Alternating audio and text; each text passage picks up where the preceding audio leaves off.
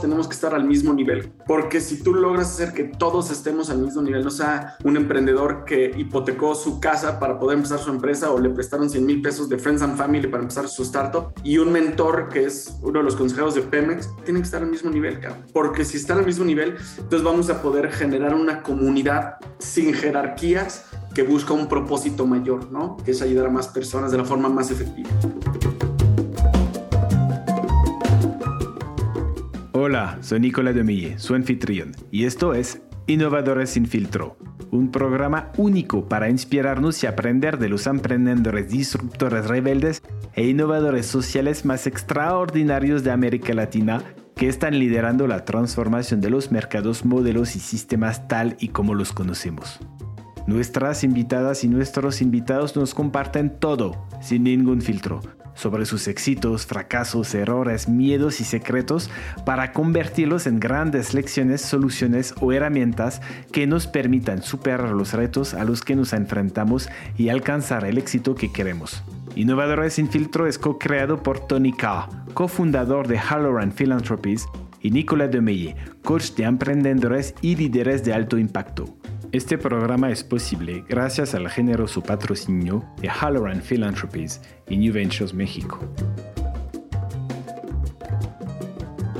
Nuestro invitado de hoy es Raúl Leonda, o Rulo, quien es el cofundador de Unreasonable México, una red enfocada a resolver los problemas sociales y ambientales a través del emprendimiento, la innovación y la tecnología. Al día de hoy han impactado millones de vidas en el mundo y han ayudado a cientos de emprendedores. Rulo encontró su propósito en la República Centroafricana cuando fue misionero, después de renunciar a una emocionante carrera como analista financiero en una casa de bolsa. Rulo es una figura del emprendimiento y la innovación social en México, hasta que fue nombrado por Red Bull como uno de los 16 Game Changers, junto con Elon Musk.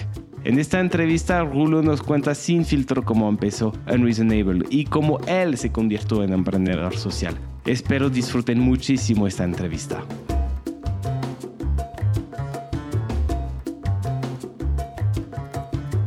Hola, mi Rulo. ¿Qué onda, Monsieur Nico? Mira, hoy estoy muy emocionado porque estoy recibiendo a un gran amigo. Y cuando digo gran amigo, tengo pruebas para decirlo. Porque Rulo, tú fuiste una de las pocas personas que hablaron en la ceremonia de mi boda. ¿Y por qué hablaste en la ceremonia de mi boda? Porque tú fuiste una de las pocas personas que conocía tan bien a nuestra pareja, porque te quedaste muchas noches en nuestro depa en la Ciudad de México. Cuando venías a la Ciudad de México. Éramos roomies, buenos roomies.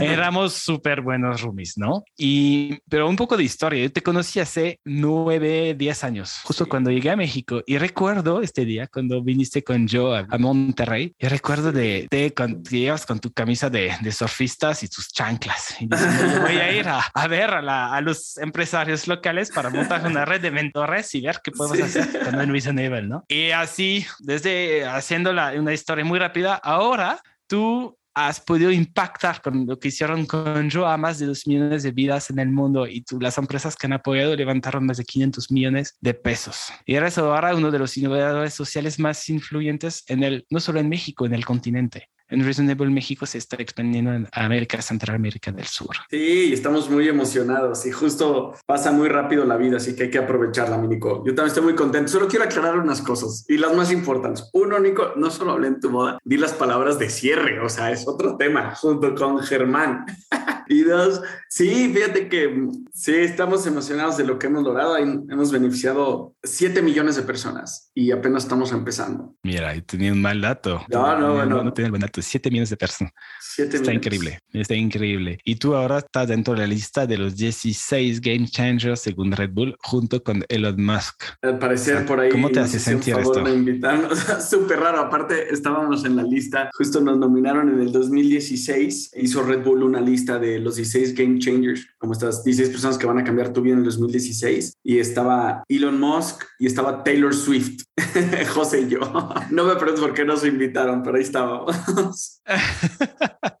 Y mira, me gustaría empezar con una pregunta un poco, porque al final Unreasonable es algo casi que incorporaste en ti, ¿no? Y sí, según yo, y lo que sé es que viene de un quote de George Bernard Shaw, ¿no? Que dice, el hombre razonable se adapta al mundo y el irrazonable persiste en tratar de adoptar el mundo a sí mismo. Por lo tanto, todo progreso depende del hombre irrazonable. ¿Cuál es tu visión del mundo? Sí, así es.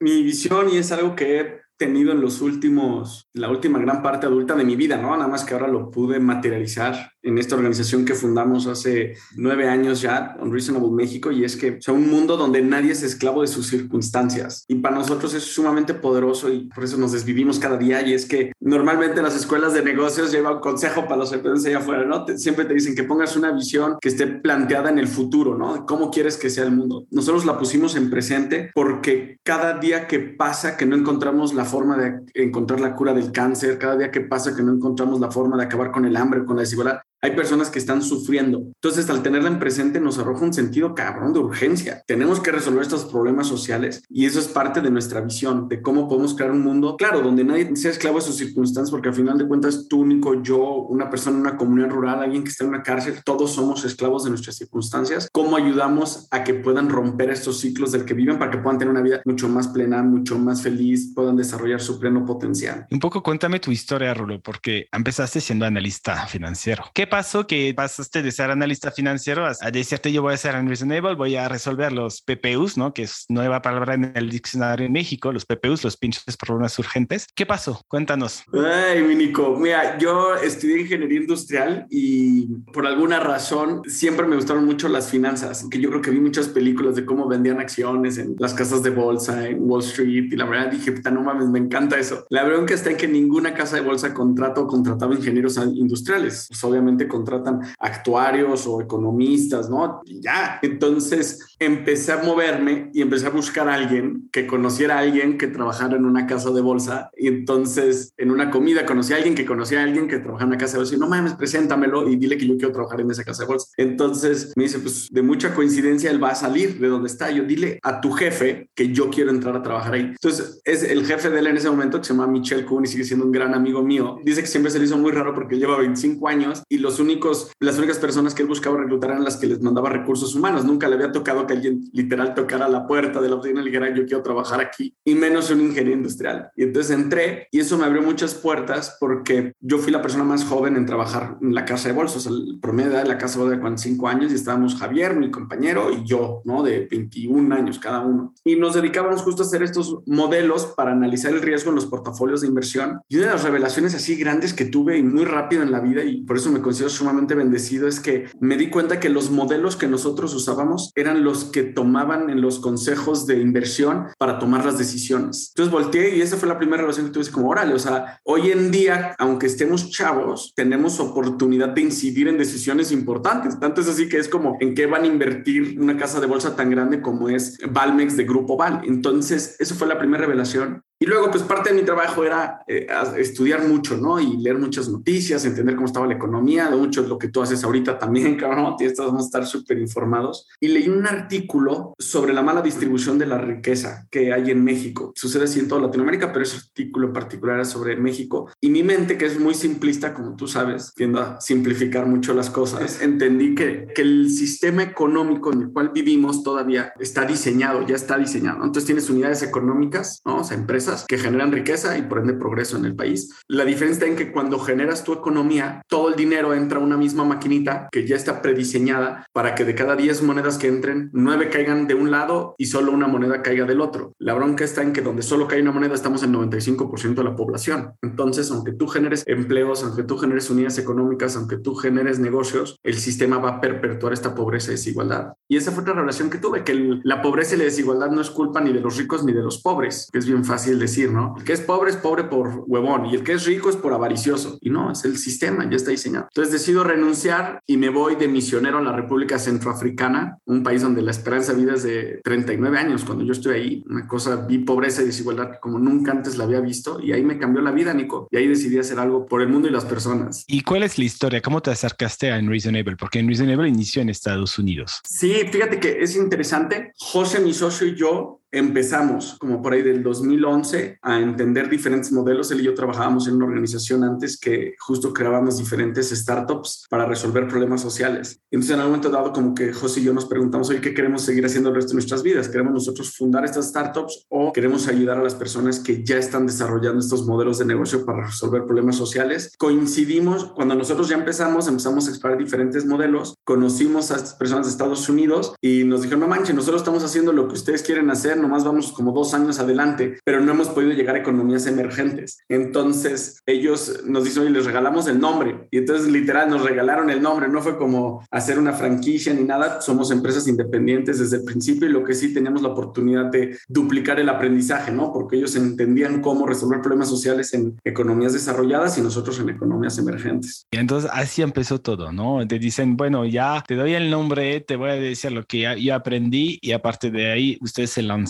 ¿Cómo se lanzaron? ¿Cómo lo hicieron? Porque al final no puedes empezar sin nada. ¿Qué hicieron para empezar a tener primeros emprendedores, a tener los mentores? ¿Qué pasó? Qué buena pregunta. Pues mira, nos sentamos José y yo y hicimos una lista de cosas. Entonces dijimos, a ver, si queremos hacer una empresa donde apoyemos a emprendedores que están usando tecnología e innovación para resolver PPUs, pinches problemas urgentes, ¿qué necesitamos? Y encontramos una lista de seis cosas que necesitábamos, ¿no? Necesitábamos mentores de primer nivel, necesitábamos aliados que nos ayuden a encontrar a emprendedores, Después necesitábamos emprendedores, necesitábamos un sitio web muy chingón, necesitábamos administrar una empresa y necesitábamos crear una red de inversionistas. Esas eran las seis cosas que digo. Te digo que mi mente es sumamente simplista. Entonces digo, si todo lo que quiero hacer se divide en estas seis cosas. Y volteamos cosas y dijimos, no tenemos dinero para ni contratar a un desarrollador que nos haga el sitio web, ni para pagarles a los mentores, ni nada. Entonces lo primero que hicimos fue nos dividimos en dos. Tuvimos una conversación padrísima sobre cuáles eran las fortalezas de cada uno y qué cosas se quería involucrar cada uno uno comparado con en que éramos buenos, ¿no? Entonces decidimos ahí en ese momento que yo me iba a encargar de tres cosas. Yo me iba a encargar de los mentores, de los aliados y de hacer la página web. Y José se iba a encargar de los emprendedores, los inversionistas y administrar la empresa.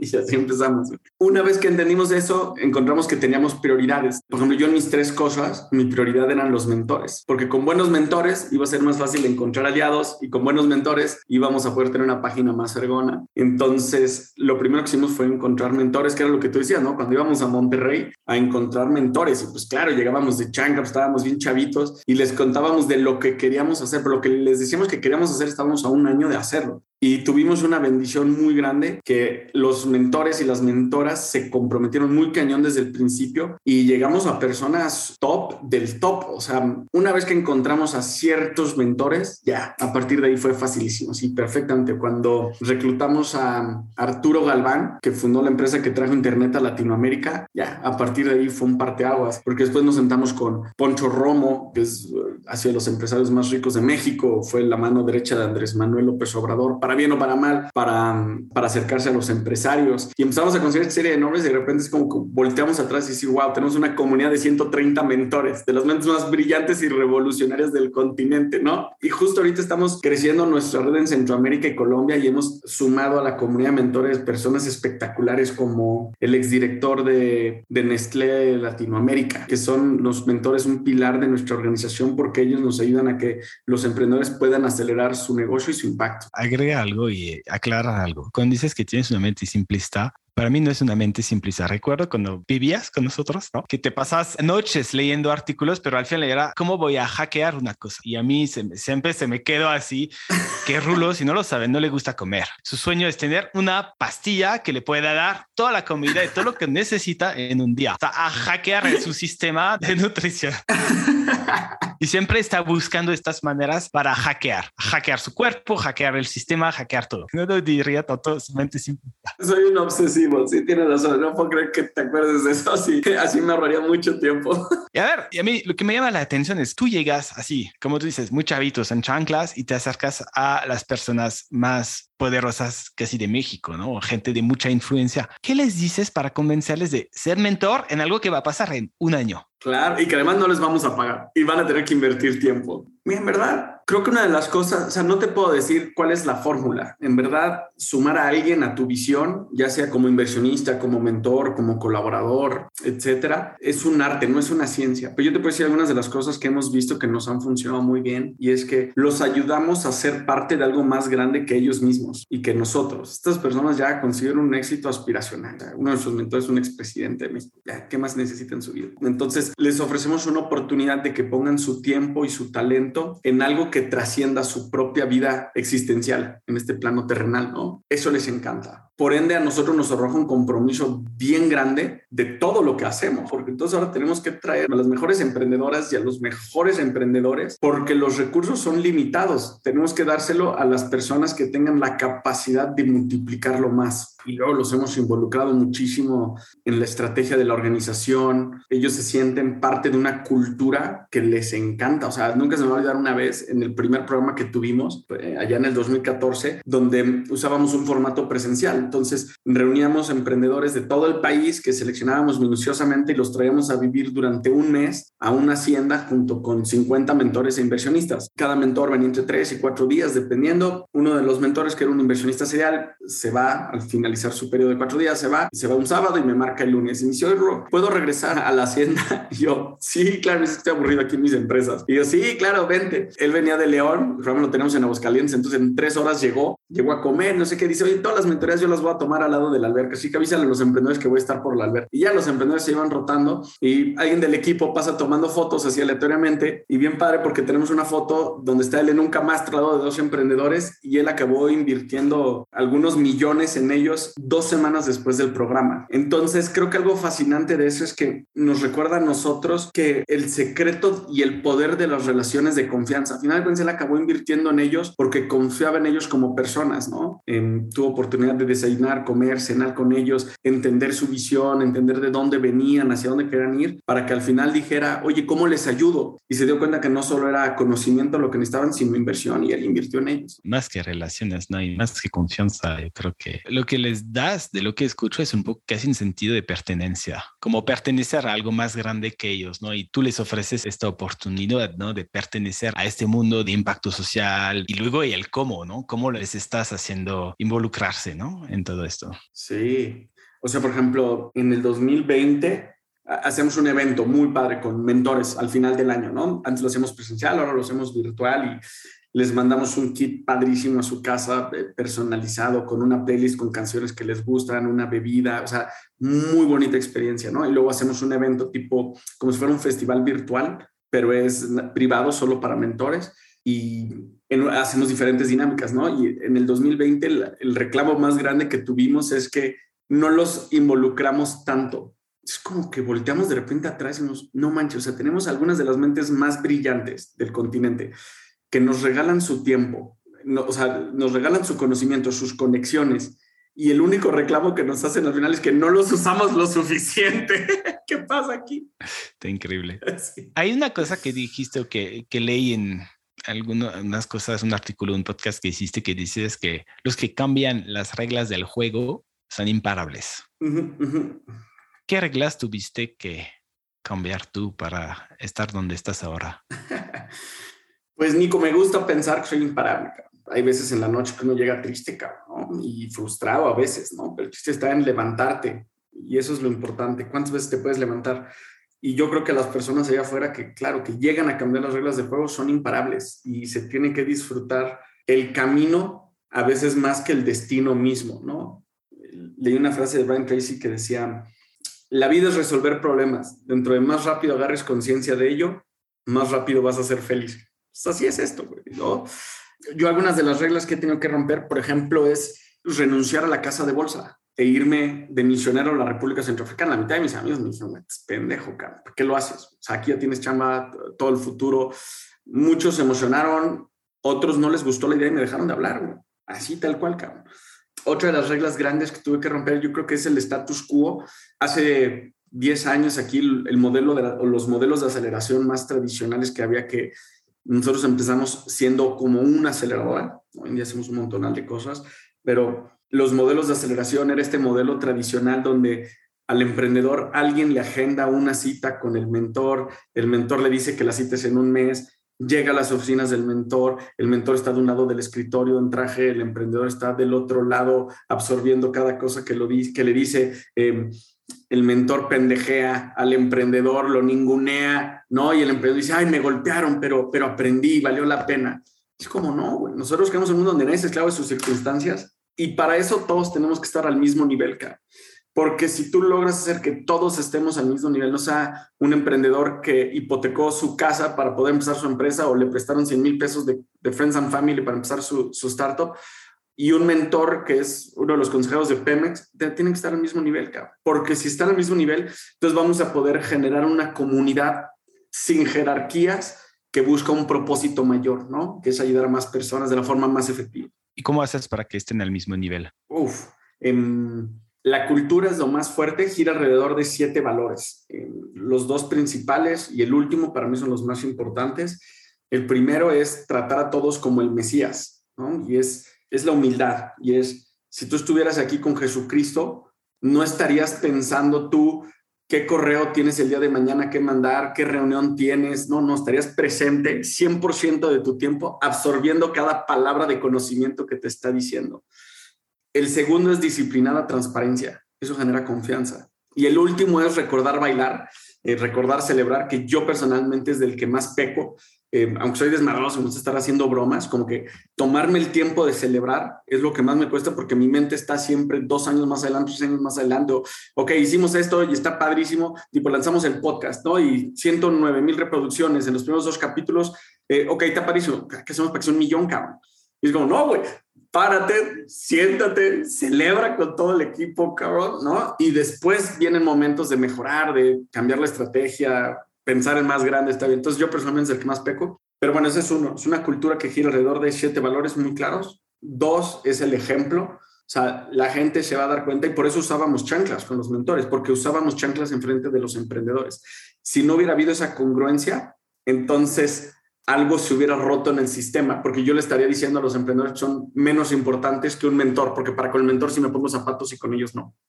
Entonces es un tema de ejemplo. Y el tercero, para conseguir esto, es que hay una visión compartida. A final de cuentas, todas las personas que están aquí tenemos una cultura, tenemos unos valores, hay un ejemplo y una congruencia, pero perseguimos una visión compartida. Hay una visión que te platicaba y le platicaba aquí a tu audiencia, es crear un mundo donde nadie es esclavo de sus circunstancias. Todo el mundo sabe que lo que tiene que estar haciendo es eso, hacia donde voltees desde todo el equipo que somos en Irrazonable. Ahora que somos 30 personas ya, todos los mentores son 150, casi 200, todos nuestros aliados, todos saben que para eso hacemos lo que hacemos. Entonces, para ser mentor es tan difícil como entrar a la aceleradora, ¿no? Yo creo que sí, Nico. Yo creo que sí. Y no, pero así lo haces, ¿no? Tienes preguntas para saber si un mentor está alineado con tus valores? Sí, por ejemplo, una de las preguntas que me gusta mucho hacer es, les pido permiso siempre, Si les puedo hacer alguna pregunta personal, prácticamente todos me dicen que sí. Una pregunta personal que les hago es si hay algo que la gente en su círculo cercano asume de ellos que ellos saben en verdad que no es cierto. Y entonces esa pregunta te arroja muchísimas cosas. Te permite ver a las personas como son. Y entonces alguien que te permite ver como en verdad es, tiene vulnerabilidad. Y una vulnerabilidad es una forma de vivir muchos de nuestros valores, ¿no? Porque me está tratando a mí como el Mesías, porque me lo está compartiendo, está siendo disciplinadamente transparente. Entonces va a ser alguien que va a permitirse ser vulnerable el día de mañana con emprendedores y con otros mentores y ahí va a suceder magia. ¿Te puedo hacer una pregunta? Adelante, todas, todas, todas, todas. Ahora tengo que ser congruente yo. ¿Cómo contestarías esta pregunta que tú haces a tus mentores? Eh, creo que hay dos. Una es, o sea, la gente piensa que asume que se me da muy naturalmente y muy fácil estar sentado con expresidentes, eh, haciendo entrevistas en el podcast, dando conferencias y así, y piensan que se me da naturalmente. Y no, me, me requiere mucho, mucho valor.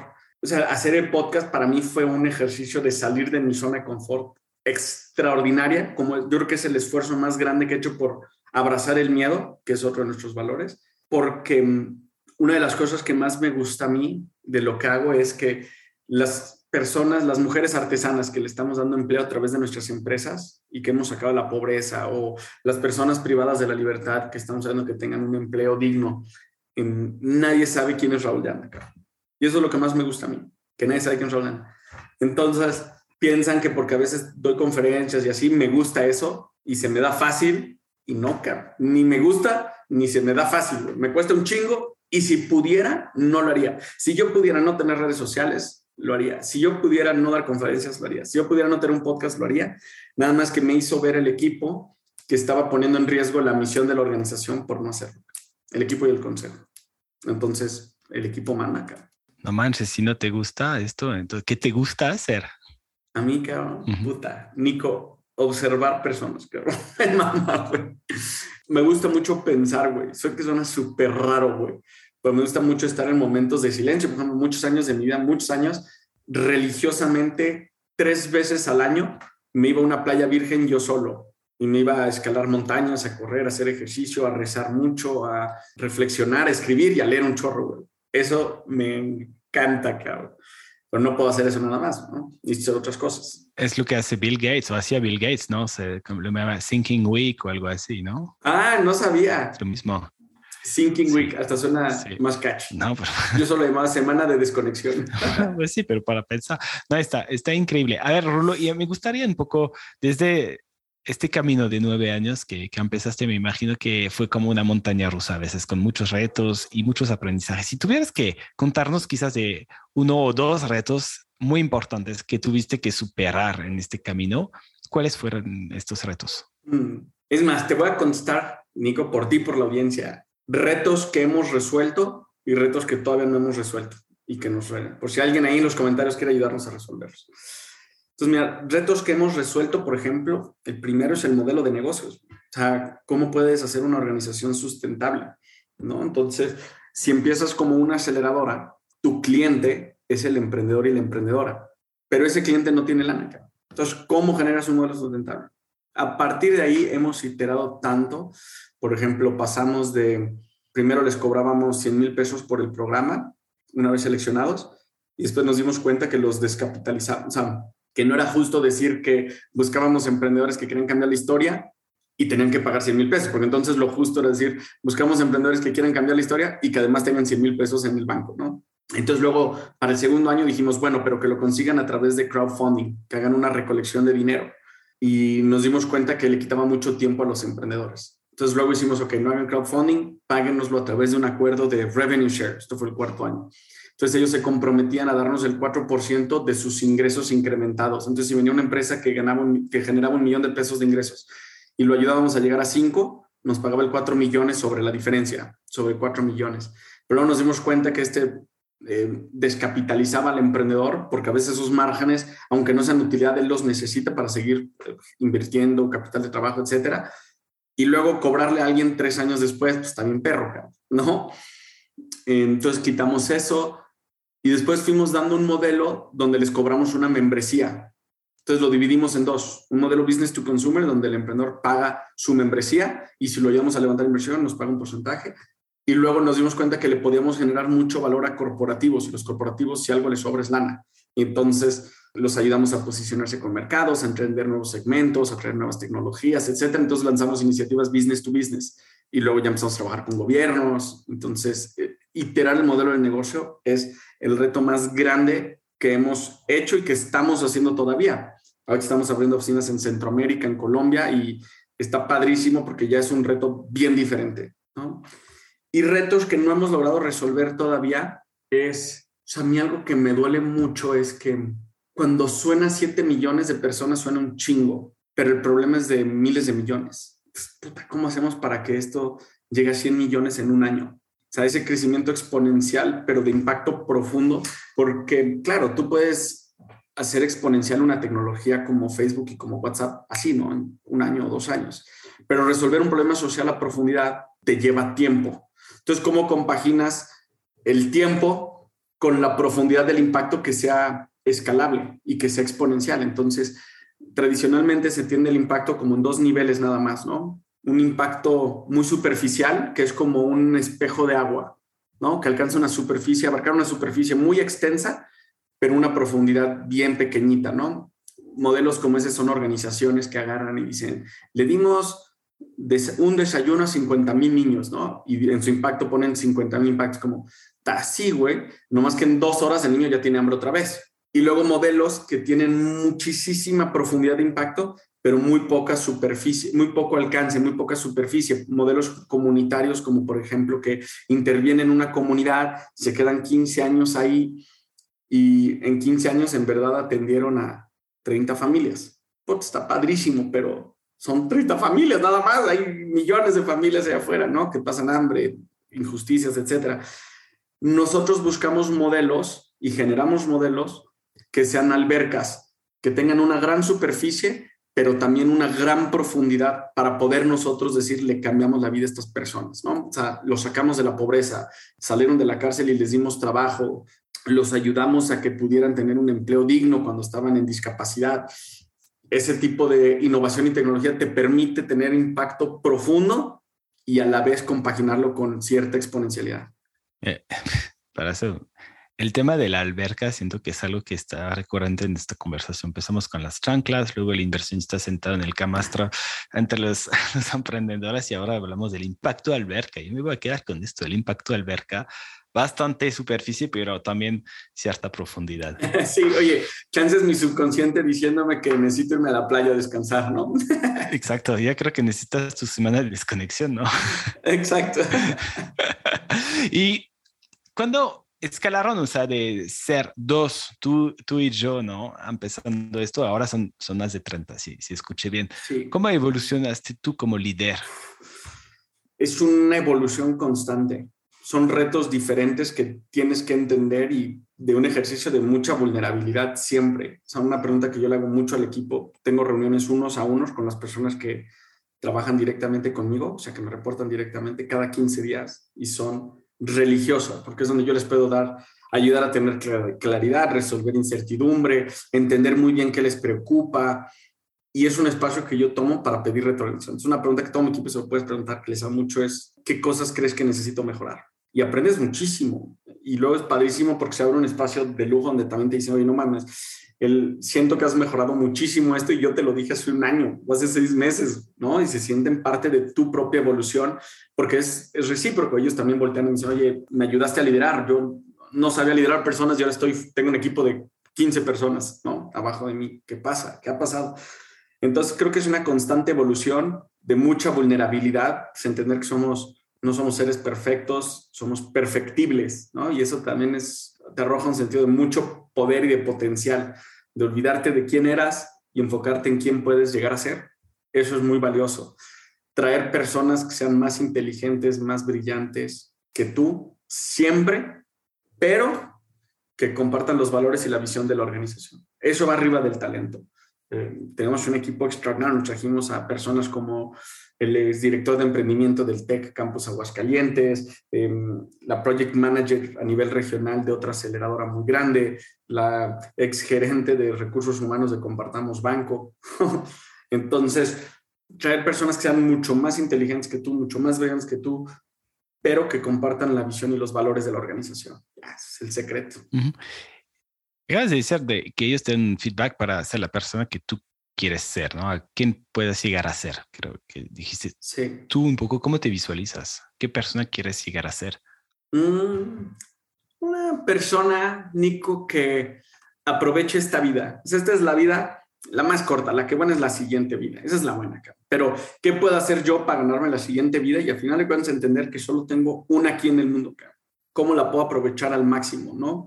Y esa es una relación que tuve desde que yo tenía 19 años en, el sentido de cómo puedo aprovechar la vida. Una historia curiosa, regresando al tema de mis obsesiones o cómo busco hackear el sistema que tú decías. Un día escuché una plática que te decía, ¿no? De cómo te tienes que cuidar. Yo tenía como 19 años, creo, estaba en la universidad y mm, vi que una de las recomendaciones antes era dormir ocho horas, ¿no? En ese momento, pues yo estaba en la universidad, entonces pues, si tenía clase de ocho, me levantaba a las siete y media porque vivía al ladito, si tenía clase de diez, me levantaba a las nueve y media. Y entonces hice cuentas y dije, a ver, si, si yo me cuido como dicen que me tengo que cuidar, puedo llegar a vivir 90 años. Si Dios decide que voy a vivir 90 años, voy a vivir 90 años.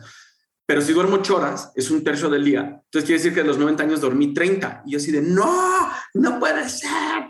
Y entonces mi mente gritó internamente y yo, es imposible que yo duerma 30 años. Imposible. Y entonces hice algo que no lo recomiendo a todos, pero a mí me funcionó, me encantó. Y entonces yo dije, no, voy a dormir mucho menos Y entonces lo que hice es, empecé a dormir 10 horas todos los días durante 15 días y después le bajé 15 minutos a 9 horas 45 los siguientes 15 días y luego a 9 horas y media los siguientes 15 días y fui bajando 15 minutos cada 15 días, tan, tan, tan, tan, tan, y al cabo de 8 o 9 meses llegué a dormir 4 horas y media o, 5. Y mi cuerpo está súper bien y, está perfecto y me funciona muy bien. Y entonces puedo yo dormirme a las 2 y levantarme a las 7 sin ningún inconveniente y estoy fresco y así. Cada mes, un día o dos días, mi cuerpo me pide dormir las 8 horas y las duermo y está perfecto. Eh, pero es una de las relaciones grandes que tuve ese chico. Por eso decías que me desvelaba, sí me desvelo mucho. Sí, por eso te, por eso te desvelas. y cuando contabas de tus retos, a, mí se me estaba pensando, ya sé que tienes, me imagino una red de apoyo muy grande, ¿no? Los, el consejo que tienes, que sé que te apoya, tienes tu equipo, tu familia, tienes los mentores, pero en estos momentos más más difíciles que viviste, ¿no? De la iteración del modelo y quizás me imagino otros retos del equipo, de con emprendedores. Con... ¿Quién te ha ido? ¿Quién te ayudó a superar estos retos? Mm, mira, muchas personas. O sea, me considero sumamente bendecido de tantas personas que me han ayudado y nos han ayudado en el camino, güey, para darte una idea. O sea, siento un apoyo incondicional de mis papás, cara. O sea, ellos están genuinamente buscando cómo apoyarnos. O sea, nos prestaron el rancho que tienen ellos para hacer como seis programas y no nos cobraron ningún peso, güey. Y siempre nos regalaban cosas, güey, como, ah, necesitan mesa en la oficina, necesitan no sé qué. Y eso es invaluable. Y además el apoyo emocional es decir que tus papás te apoyan, ¿no? Eh, Xavi, mi esposa, es un apoyo extraordinario desde el plano personal hasta el plano profesional, eh, porque aparte trabajamos juntos, güey. O sea, entonces tuvimos la parte espectacular de conocernos profesionalmente y admirarnos profesionalmente durante cuatro años y al año cuarto algo cambió, nos volteamos a ver diferente y después se ha vuelto otro apoyo en un plano personal más, más cañón todavía. José, mi socio, güey, es mi hermano, ¿no? Y va a ser mi socio y mi hermano los siguientes 70 años. Y eso está padrísimo porque es un apoyo muy grande de conversaciones padrísimas desde qué nos gusta, qué no nos gusta, qué queremos empezar a hacer. Eso nos ha permitido cambiar los roles. En un momento dado él dijo, güey, yo no quiero llevar la administración, que entonces trajimos a alguien. En otro momento dado él dijo, güey, yo quiero empezar a levantar fondeo y él se encargó del fondeo. En otro momento dado él agarró y dijo, güey, yo quiero empezar a ver mentores para que tú te puedas encargar la parte de ventas. O sea, vamos cambiando los roles porque no hay ego, cabrón. O sea, yo sé que cualquier cosa que José me diga, aunque esté opuesto a lo que yo crea, y se pudiera analizar como que me está poniendo una sociedad en desventaja, yo sé que viene desde un lado de que él genuinamente cree que es lo mejor para la organización. Y esa confianza, güey, es muy poderosa, muy poderosa. Y es parte de nuestro secreto. Y luego también, o sea, me encuentro un espacio de mucho apoyo y mucha fortaleza en la oración. O sea, yo le pongo esto en manos de Dios y nos ha bendecido, güey. O sea, el primer contrato corporativo que cerramos había 0% de probabilidades de que nos lo dieran porque le hicimos el mismo pitch a siete bancos diferentes. En los otros seis bancos yo conocía o al director general o al dueño o a uno de los directivos grandes. En el único banco en el que no conocía a nadie fue el primero que nos acabó apoyando. Un día antes de que regresara yo de un viaje que hice comercial de un mes, que estuve como en siete ciudades diferentes, y nos acabó entrando el dinero como cinco días más o menos, casi cinco o siete, por una semana antes de que no tuviéramos dinero para la siguiente quincena. Entonces ahí encuentro mucho apoyo también. y te da mucha fortaleza, al final de cuentas, porque le dices, güey, Dios, no manches, eres tú, contigo no necesito nada más, tú eres mi fortaleza, te da una mentalidad bien poderosa, creo. Te iba a preguntar sobre tu fe, que tanto te ha ido, pero me acabas de contestar. Sí, claro. Sí. Y ya, esto es, una, es la pregunta favorita de Tony, pero ¿cómo Rulo define el éxito? Mm, ¿Cómo Rulo define el éxito? Para mí el éxito es, creo que hay tres cosas que para mí definirían, y no te puedo decir en porcentaje, tal vez partes iguales, ¿no? Es vivir mi propósito y mi misión. Dos, cuidar a las personas, asegurarme que las personas que me rodean y de las que yo soy responsables puedan ser, no les haga falta nada y puedan ser la mejor versión de sí mismos. Eh, ¿Qué quiere decir esto? Es, yo soy muy exitoso en los momentos en los que me puedo asegurar que todos los que trabajan conmigo pueden ser la mejor versión de sí mismos, ¿no? O sea, que tengan tiempo para sus familias, que puedan trabajar en algo que los ayude a vivir su propio propósito, que puedan recibir un sueldo quincenal que los cubre, que tengan seguro de gastos médicos mayores, o sea, ese tipo de cosas son parte para mí de mi éxito. Y la tercera cosa es que pueda dormir en la noche con una sonrisa, O sea, yo puedo llegar tranquilo en las noches, porque yo podría estar haciendo las otras dos cosas en un montonal de cosas que me robarían la sonrisa en la noche, ¿no? Y las ganas de despertar, cabrón. Entonces, esas tres, para mí, son el secreto del éxito. Son las que yo percibo, al menos, para mí. Un poco tu, la sonrisa es tu KPI, ¿no? Exacto. si, cumpliste los dos, los dos anteriores. ¿Cuántas noches, no? Eh, al, dormir tengo una sonrisa, un buen KPI. Está bueno, cabrón. Qué lástima que duermes poquito, porque si no tendrás más sonrisas en tu vida, ¿no? Podría ser. Rulo, ahora que ves este camino de nueve años, ¿qué hubieras hecho diferente? Mm, qué buena pregunta. Y no quiero aburrir a tu audiencia. Así que si alguien va a editar, puede poner mientras musiquita, ya sea así como de suspenso o de las de los juegos de. Exacto. Mira, Nico, te voy a decir la verdad. Al menos esta es la respuesta de bote pronto en mi mente, ¿no? Em, he cometido un chingo de errores, Muchos. Pero esos mismos errores me han ayudado a aprender y nos han ayudado a llegar donde estamos ahorita. Y yo creo que algunos errores nos hubieran permitido llegar aquí más rápido, pero hubiera sido diferente. Y los retos que tenemos ahorita y hacia donde estamos yendo, me gusta mucho. Claro, hay decisiones operativas que me pude haber ahorrado. O sea, por ejemplo, empezamos a generar contenido mucho antes de que explotara el boom del contenido y le invertimos mucho dinero.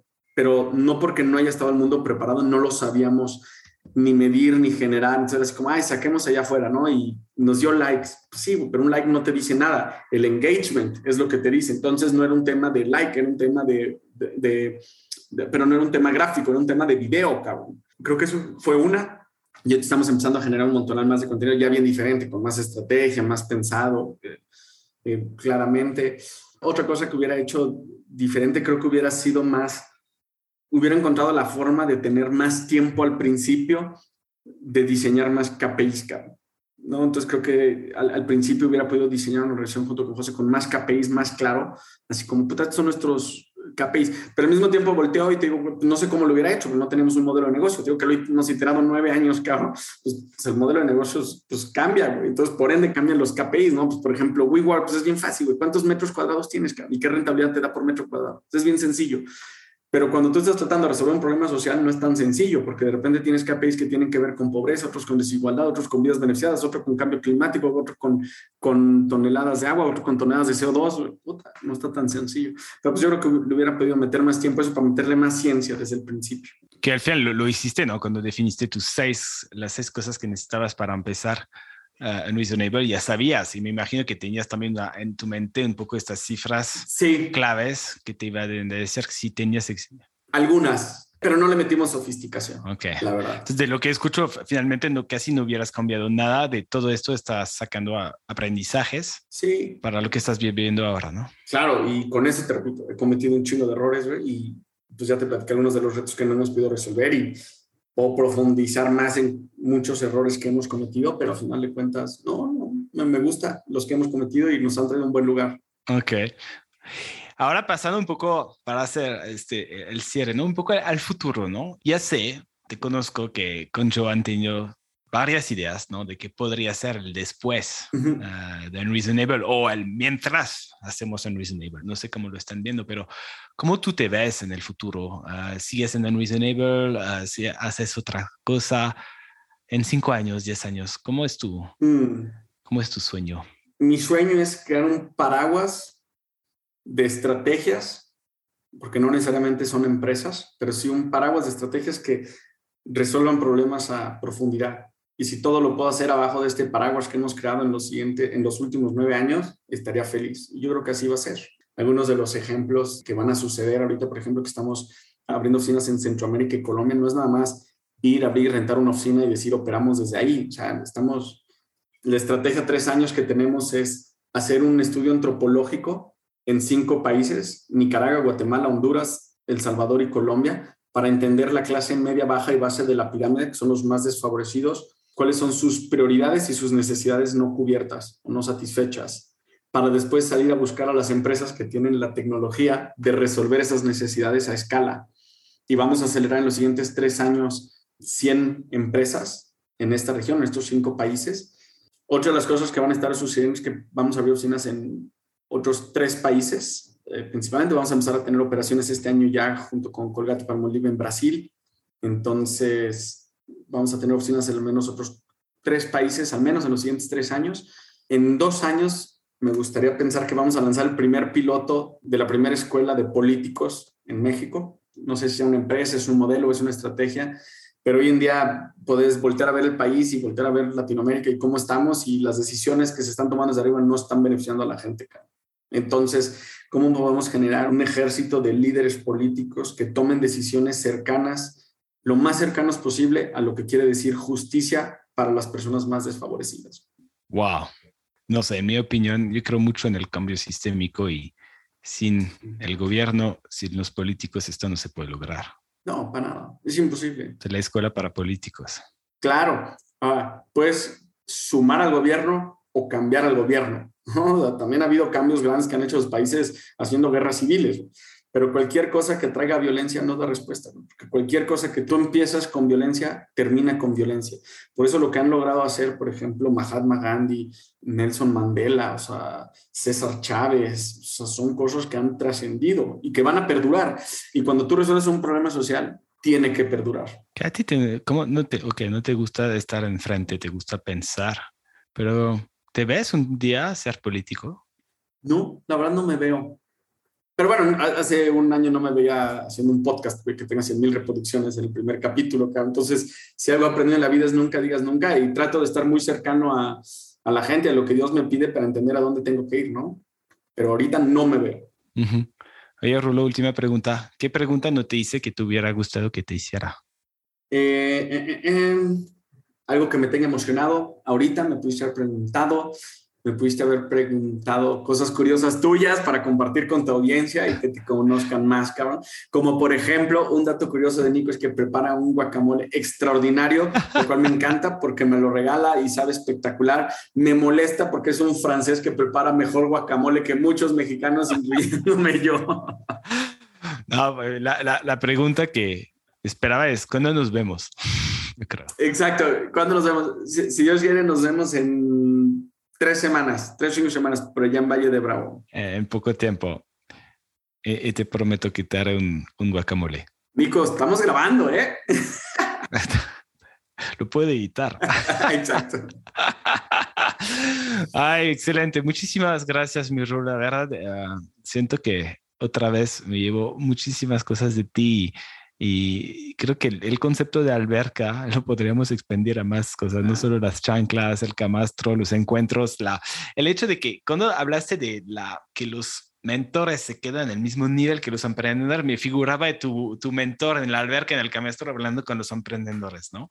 Creo que también es una imagen muy poderosa esto. No, hombre, y, y, de mis imágenes favoritas, luego te la comparto para que la enseñes ahí en tus redes y así, pero otra de mis fotos favoritas es justo un mentor en la alberca con dos emprendedores. Ahí eran tres emprendedores que estaban haciendo una plataforma de telemedicina y e, este mentor es Camran Elagian él ha fundado cuatro empresas que ya son unicornios. Ok. Wow. Wow. Y a ver, quizás yo te, tengo una última pregunta. De todos estos mentores o estas personas que ves, que vivas o, muertas, ¿no?